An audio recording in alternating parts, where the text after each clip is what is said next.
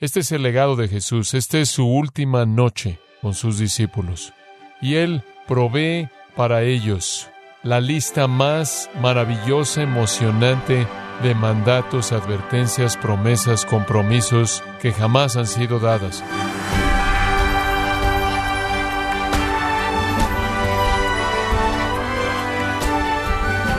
Le saluda su anfitrión Miguel Contreras, dando la bienvenida, gracias a vosotros, con el pastor John MacArthur. Un dicho dice, es fácil prometer, pero es difícil cumplir. Y mucha gente lo toma como justificativo para decir que las promesas son hechas para romperse, incluso antes de hacerse.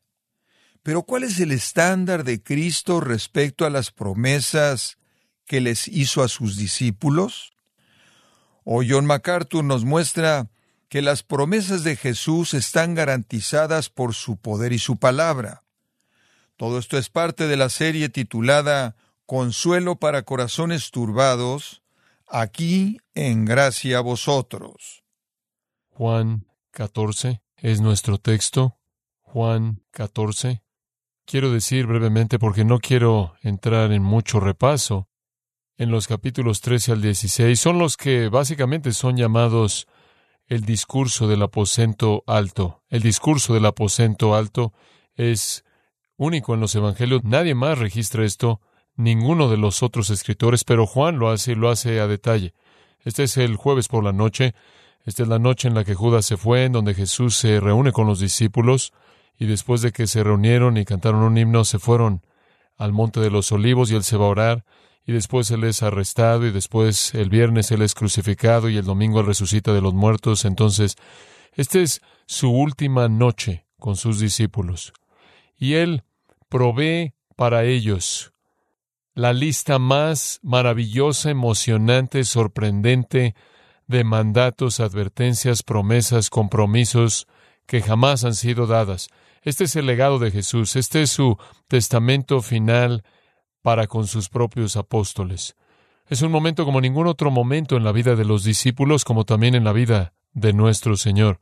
Palabras asombrosas de los labios del Salvador son sorprendentes, nos sacuden, son maravillosas, tienen aplicación inmediata para estos once hombres y tienen una aplicación extendida para todos sus discípulos a lo largo de toda la historia. Sabemos eso porque Él sella todas estas promesas en el 3 al 16 con una oración en el capítulo 17. Esa misma noche Él ofrece esa gran oración y Él dice, Oro no solo por esto, sino por todos los que creerán en mí, lo cual significa que Él está extendiendo estas promesas a todos nosotros. Entonces, del 3 al 16, la lista de todas las promesas. En el 17, Él ora porque el Padre cumpla todas las promesas que Él les ha dado, aquellas que se aplican directamente a los apóstoles y aquellas que son extendidas a todos sus seguidores a lo largo de toda la historia humana. Es una porción sin paralelos de las Escrituras en cierta manera queremos escuchar las últimas palabras de la gente antes de que muera. Esas son cosas muy importantes las que están en su mente al final. Bueno, esta es la plática final de nuestro Señor con aquellos a los que Él ama. Vimos el capítulo 13 y el capítulo 13 es como Él comenzó. Y es el capítulo del amor, cuánto los amaba a ellos cuánto él quería que se amaran unos a otros. Eso fue muy, muy importante. Él amó a los suyos que estaban en el mundo hasta el fin. Así es como comienza el 13 y termina con diciéndoles qué hacer. Amaos unos a otros para que los hombres sepan que son mis discípulos. Es un capítulo del amor. Él demuestra lo que el amor hace al lavar pies sucios, algo que no querían hacer, pero él se humilla a sí mismo. El amor es humilde, el amor hace las tareas más humildes. Eso es lo que es el amor, es una acción, no es nada más un sentimiento. Ahora, en medio de ese capítulo del amor hay dos momentos oscuros. Ese capítulo 13 tiene dos momentos oscuros. En uno de esos, él exhibe y confronta a Judas, quien está a punto de traicionarlo, y lo envía para que termine con su traición. El otro momento oscuro viene al final del capítulo, cuando a Pedro se le dice que él será un negador de Cristo. Él va a negar a Cristo tres veces. Entonces hay algunos momentos oscuros en ese capítulo 13, pero es acerca del amor y acerca de la humildad, y después esos dos pequeños momentos, uno con Judas crítico, uno con Pedro igualmente crítico. Judas, nunca restaurado, se ahorcó a sí mismo y se fue a su propio lugar, al infierno eterno. Pedro fue restaurado y se volvió el predicador más grande apostólico que dio lugar a la iglesia en el día de Pentecostés. Pero al llegar al capítulo 14, la sección del amor y la humildad se encuentra en el trasfondo y ahora es el momento para confortar a estos discípulos. Ellos ahora saben que Él se va, Él va a morir. Él les ha dicho eso de manera repetida, aunque ellos han tenido dificultades en asimilar esto. Él les describió los detalles. Seré arrestado por los principales sacerdotes y aquellos que están a cargo en Israel. Seré golpeado. Me van a escupir. Seré objeto de abuso. Inclusive seré levantado, seré crucificado. Y después procedió a decirles, claro, que en tres días Él resucitará de los muertos. Entonces ellos saben que se va. Ellos están teniendo dificultad en asimilar esto. En unas cuantas horas antes de esto les había dicho que el sistema entero del templo sería destruido totalmente, ni una piedra quedaría una encima de la otra. El juicio divino vendría contra Israel, contra el judaísmo. Ellos pensaban que el Mesías vendría y traería juicio divino contra el resto del mundo. Él dice, está por venir contra los judíos por su religión apóstata, su desvío de la adoración verdadera de Dios. Entonces, las cosas realmente están desmoronándose rápidamente. El lunes se veía bien. Él llegó a la ciudad, su entrada triunfal, los espíritus de todo mundo estaban elevados, estaban gritando sus hosanas al que viene en el nombre del Señor, el Hijo de David. Las masas de decenas de miles de personas estaban reconociéndolo como el Mesías potencial pero ahora es jueves y eso ya se ha echado a perder, se han vuelto en contra de él, los líderes se han vuelto contra él, las multitudes están volviéndose contra él y ahora él anuncia su muerte.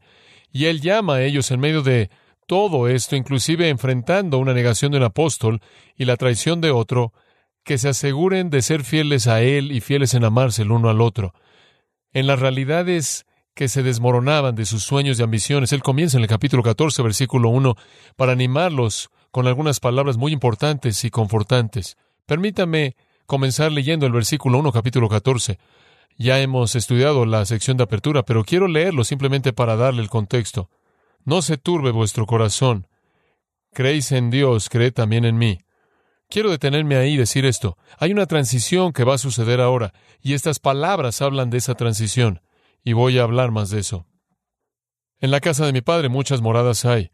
Si así no fuera, yo lo hubiera dicho, voy pues a preparar lugar para vosotros, y si me fuere y os preparare lugar, vendré otra vez y os tomaré a mí mismo, para que donde yo estoy vosotros también estéis. Y sabéis a dónde voy y sabéis el camino. Le dijo Tomás, Señor, no sabemos a dónde vas, ¿cómo pues podemos saber el camino? Jesús le dijo, Yo soy el camino y la verdad y la vida. Nadie viene al Padre sino por mí. Si me conocieseis, también a mi Padre conoceríais, y desde ahora le conocéis y le habéis visto.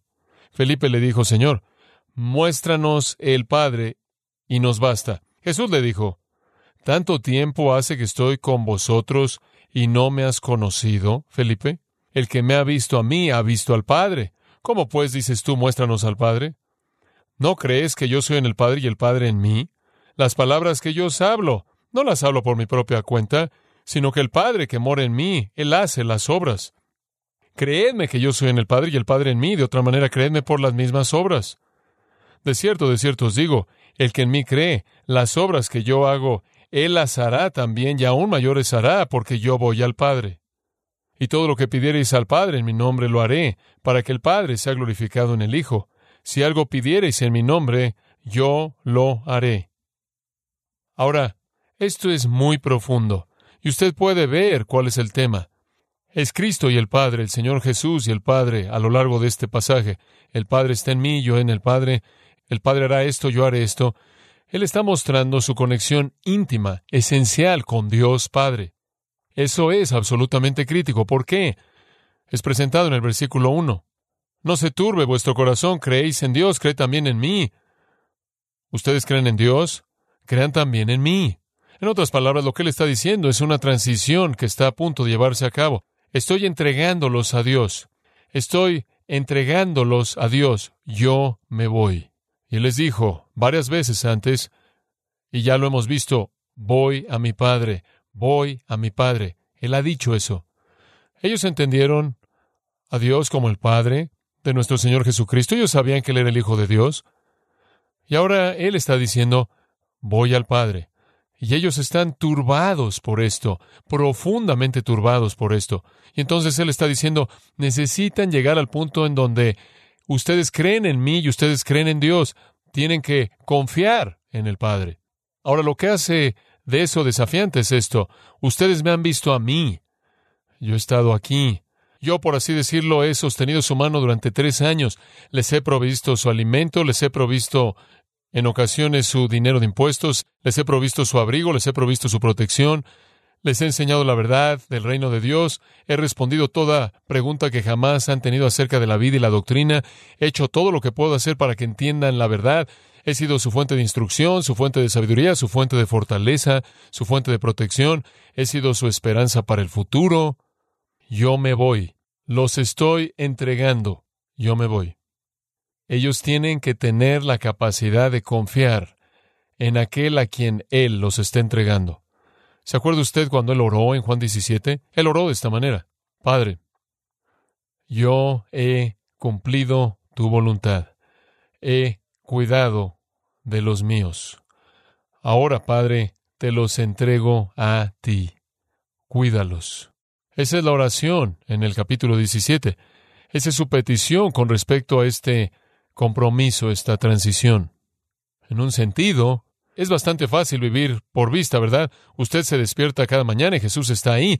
En donde quiera que está, en el grupo con el que está viajando durante tres años, usted se despierta cada mañana y Jesús se despierta probablemente antes que usted y Él está ahí.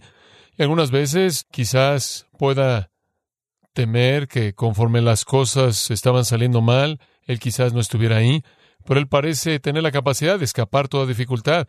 Él se va a la sinagoga en Nazaret y están listos para apedrearlos y él simplemente desaparece de en medio de ellos. Él parece tener la capacidad de evitar la muerte inminente cuando él dice claramente están tramando quitarme la vida y él hasta ahora lo ha evitado. Entonces, usted está muy acostumbrado al hecho de que, sin importar cuán difícil estén las cosas, y también usted está acostumbrado al hecho de que va a ciertos lugares y lo rechazan y en cierta manera se sacude el polvo de sus pies y va a la siguiente ciudad y él sobrevive eso. Y cada día usted se despierta y él está ahí. Él está ahí para todo lo que usted necesita. Yo ni siquiera me puedo imaginar si usted estuviera en medio de los discípulos, que usted estuviera haciendo una pregunta seria a otro discípulo cuando lo tenía ahí. ¿Por qué querría ir a algún tipo de respuesta de mediación cuando usted puede ir a la fuente de toda la verdad y sabiduría. Él es todo para ellos, absolutamente todo. Ya han vivido hasta este punto por vista. Nadie en el Antiguo Testamento realmente podía decir, vivimos en la presencia de Dios físicamente. Hubieron personas en el Antiguo Testamento que tuvieron visiones de Dios, claro. Estuvo Jacob, quien en Génesis 32 lucha con un ángel. Estuvo Moisés en Éxodo 33 y 34, quien recibió un vistazo de el tipo de la gloria velada de Dios. Está a mano el padre de Sansón, quien ve a Dios. Está eh, Moisés y Aarón y Nadab y Abiú, quienes ven la gloria de Dios. Y después está Isaías, quien habla de la visión de la gloria de Dios en el capítulo 6. Está Ezequiel, quien ve la gloria de Dios en Ezequiel capítulo 1. Pero fuera de esas visiones excepcionales y únicas y veladas de Dios, no hay una presencia física en sí de Dios. Sí hay una nube mientras que están ahí caminando por el desierto, una nube de día y una columna de fuego de noche, pero nada como Dios en carne humana. Entonces, esta es una experiencia increíblemente asombrosa para unas cuantas personas, doce para ser precisos, en base a 24 horas, siete días a la semana, y después las mujeres que estaban rodeándolos y con frecuencia viajaban con Jesús, y después otros de sus seguidores que estaban caminando en algún punto en el viaje de tres años, pero fue una experiencia rara, singular, el que Dios se manifestase a sí mismo en forma humana de esta manera. Entonces el hecho de que ellos tuvieran esto y ahora se les dijera, voy al Padre y voy a ir ahí y voy a preparar un lugar para ustedes, voy a hacer algo de trabajo para preparar todo y voy a regresar, como lo dijo en los versículos de apertura, y los voy a llevar para estar ahí. Es algo aterrador porque han estado viviendo por vista. Y entonces Tomás no está seguro de esto y en el versículo 4 Jesús dice, y sabéis a dónde voy y sabéis el camino. Tomás, hablando por el resto, dice, Señor, no sabemos a dónde vas. Él está hablando colectivamente. Él no es el único que se siente así, no tenemos idea de a dónde va si no conocemos el camino. Y después Él dice, yo soy el camino, la verdad y la vida. El camino al Padre es a través de mí. Pero están teniendo dificultades por asegurarse de que Dios los va a recibir como Cristo los ha recibido, que Dios cuidará de ellos como Cristo ha cuidado de ellos, que Dios satisfacerá sus necesidades como Cristo lo ha hecho, que Dios será su protector y su fuente de verdad y sabiduría como Cristo lo ha hecho. Es un cambio enorme, un cambio enorme. Eso prepara el punto entero de los versículos 7 al 14 que vamos a ver, porque aquí nuestro Señor tiene una meta en mente, y eso es asegurarles de que ser entregados al cuidado de Dios es mejor. No solo está bien, ni siquiera es una transición equivalente. Si usted ve el capítulo 16, versículo 7, capítulo 16, versículo 7, el mismo aposento alto, misma tarde, un poco más tarde, os digo la verdad, les estoy diciendo la verdad, es para vuestro provecho que yo me vaya. Es para su beneficio que yo me vaya. Eso habría sido muy difícil de comprender para ellos. ¿Cómo podría haber algo mejor que tener al Señor Jesús, el Hijo de Dios, contigo todo el tiempo? Es para vuestro provecho y vamos a hablar más de eso en un momento. Él quiere que entiendan que ser entregados al cuidado del Padre es mejor para ellos, porque Cristo en su encarnación tuvo ciertos límites. Él estuvo limitado físicamente, aunque estuvo con ellos durante esos tres años. Él no siempre estuvo en su presencia inmediata pero lo estaría después de que Él se fuera. Su poder siempre estuvo cerca de ellos y ellos vieron ese poder y experimentaron ese poder, pero estaban a punto de experimentarlo de una manera que iba más allá de lo que habían visto con Él. Y Él proveyó recursos para ellos, recursos físicos, las cosas que necesitaron en la vida, pero Él estaba a punto de abrir las puertas del cielo y derramar bendición que ellos ni siquiera podían comprender. Entonces, para confortarlos, nuestro Señor revela tres cosas. Él revela su persona, su poder y su provisión. Su persona, su poder y su provisión. Y todo tiene que ver con esta idea de que ellos tengan la capacidad de enfrentar la transición de ser encomendados al cuidado del Padre. Veamos en primer lugar la revelación de su persona, en los versículos 7 al 11. Si me conocieseis, deténgase ahí por un momento. Espera un momento. Ellos sabían que Él era el Cristo, el Hijo de Dios, ellos habían dicho eso, ellos sabían que era el Santo de Dios, ellos lo dijeron, ellos sabían que era el Mesías, el ungido, ellos dijeron eso, ellos sabían que era el Hijo de David, ellos sabían todo eso. ¿Qué es lo que Él quiere decir si me conocieseis? Aunque conocían mucho, no era la historia completa. Sí, ellos sabían que era el Hijo de Dios, pero ¿qué era lo que eso significaba en su plenitud? Sí, ellos sabían que Él era el Mesías, pero ¿qué era lo que eso significaba en su totalidad? Sí, ellos sabían que Él era el Santo de Dios, como lo confesaron ahí en el capítulo 6 atrás, pero ¿qué significa eso en su totalidad? Obviamente, estaba corto de saber esto. Si me hubieran conocido a mí, habrían conocido a mi Padre también. Entonces, lo que ellos realmente no entendieron es que Él era en verdad Dios encarnado. ¿Era Él de edad? Sí. Pero ¿qué significaba eso? Lo que ellos no entendían es lo que le leí en Colosenses, que Él era la plenitud de la deidad corporalmente que Él era la representación exacta de Dios, Hebreos 1.3, que Él era la imagen visible del Padre invisible. En otras palabras, su cristología era precisa, pero no completa. No estaba completa, no tenían todo el panorama y además ellos no entendieron la relación entre Él y el Espíritu Santo. Él les dijo que Él hizo lo que hizo por el poder del Espíritu Santo y blasfemarlo a Él era blasfemar al Espíritu que estaba haciendo la obra a través de Él. Pero ellos no entendieron de manera completa. Estaban un poco cortos en su teología trinitaria. Ahora podemos darles un poco de gracia en eso porque esa es una doctrina muy difícil. Tratar de entender las cosas inescrutables es tratar de explicar la Trinidad. Entonces, están un poco cortos en un sentido y es algo triste. Jesús les dijo, voy a mi Padre y voy a la casa de mi Padre, y en la casa de mi Padre muchas moradas hay. Entonces voy a comenzar a preparar las habitaciones para ustedes, las moradas, y voy a regresar y voy a venir y llevarlos ahí. Por cierto, yo soy el camino ahí. No tienen que preocuparse por eso. Yo soy el camino. No hay otro camino. Yo soy el camino. Por mí, a través de mí llegarán ahí. Yo voy a venir, yo voy a recogerlos, voy a llevarlos a la casa del Padre y a la habitación que les he preparado. Si realmente me conocieran, sabrían que no hay nada que temer. al entregarlos por ahora al cuidado del Padre, porque si supieran de manera plena quién soy yo, ustedes sabrían que yo y el Padre uno somos, y entonces mi cuidado por ustedes no es diferente del cuidado del Padre por ustedes. Ese es el mensaje. A partir de ahora, ustedes lo conocen, tiempo presente. A partir de ahora, podría decir que lo están conociendo y lo han visto. ¿Qué quiere decir con eso? A partir de este momento en adelante, su conocimiento del Padre va a crecer. Su conocimiento del Padre y mi relación con el Padre va a crecer mediante mi muerte y mi resurrección en particular. ¿Se acuerda usted de lo que sucedió cuando todos los discípulos finalmente estaban reunidos ocho días después de la resurrección y Tomás entró ahí donde estaban y Tomás vio a Jesús? ¿Se acuerda de lo que él dijo? Escuche Juan 20, 28.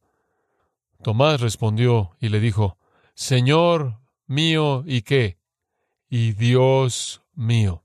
Lo entendieron, pero no fue sino hasta después de la resurrección. Señor mío y Dios mío. Hijo de Dios, sí, santo, sí, Señor mío y Dios mío. La resurrección, la resurrección fue el punto de exclamación en su deidad que certificó su afirmación de ser uno con el Padre. Ellos lo entendieron. Ellos lo entendieron. Después, cuando entendieron que Él y Dios eran uno, ellos entonces podían confiar en ese mismo cuidado que Él les dio, la misma provisión que les dio, el mismo poder que Él había desplegado ante ellos, y eso será lo que Dios proveería para ellos porque eran uno. A partir de ahora, a partir de este punto, el fin de su resurrección, ellos entienden que Él es Dios. Pero hay mucho más que eso. Ese no es el final de la lección a partir de ahora. Permítame mostrarle lo que quiero decir con eso.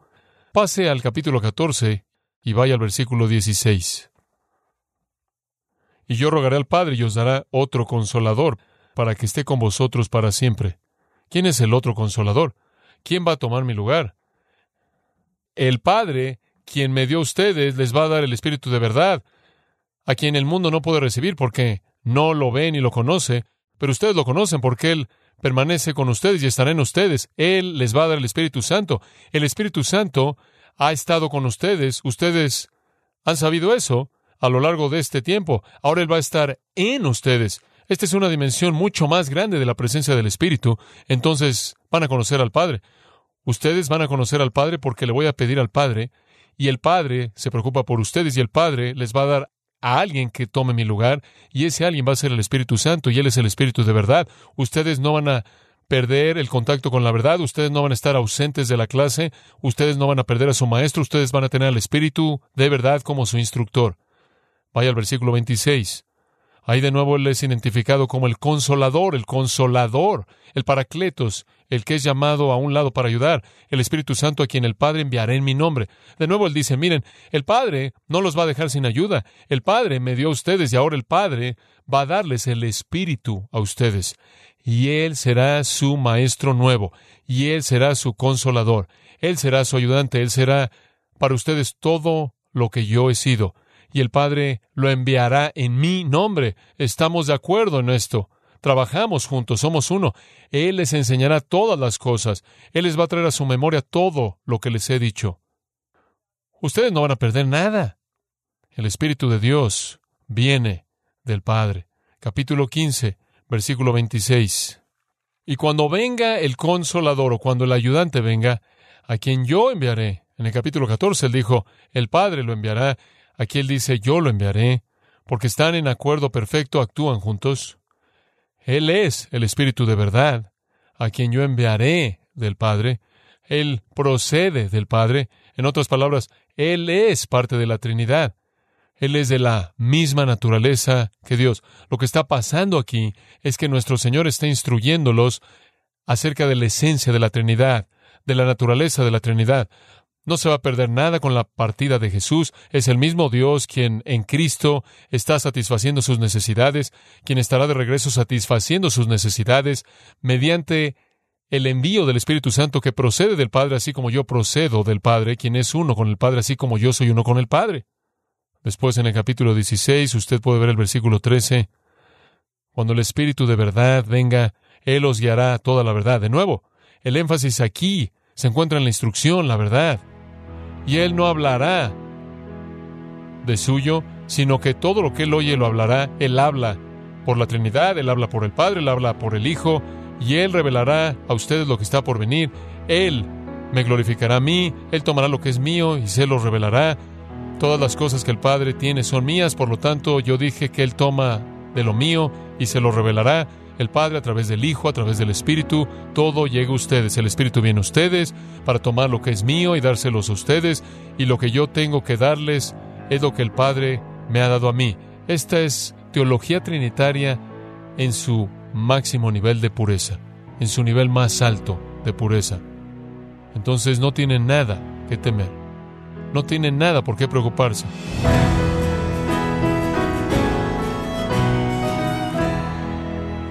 John MacArthur nos alentó a confiar que Cristo ha prometido que Él continuará supliendo nuestras necesidades diarias, dándonos tranquilidad de que todo lo que le pidamos al Padre en su nombre, Él lo hará. Estamos en la serie Consuelo para Corazones Turbados, en gracia a vosotros. Estimado oyente, quiero invitarle a leer el libro La libertad y el poder del perdón, escrito por John MacArthur, donde nos muestra que una vida que ha sido perdonada por Dios está llamada a perdonar para contar con la intimidad espiritual con su Salvador. Adquiéralo ingresando a gracia.org o en su librería cristiana más cercana. Y como lo hago regularmente, le recuerdo que puede descargar todos los sermones de esta serie Consuelo para Corazones Turbados, así como todos aquellos que he escuchado en días, semanas o meses anteriores, animándole a leer artículos relevantes en nuestra sección de blogs, ambos en gracia.org.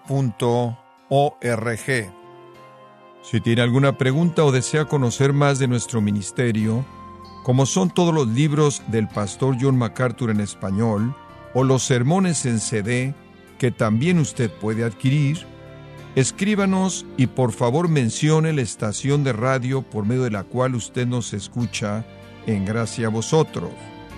Es importante conocer no solo el país y ciudad de donde usted nos escucha, sino también la radio. Para quienes contactan nuestro ministerio por primera vez, pueden solicitar una copia del mensaje de promoción sin costo alguno, un mensaje por oyente únicamente.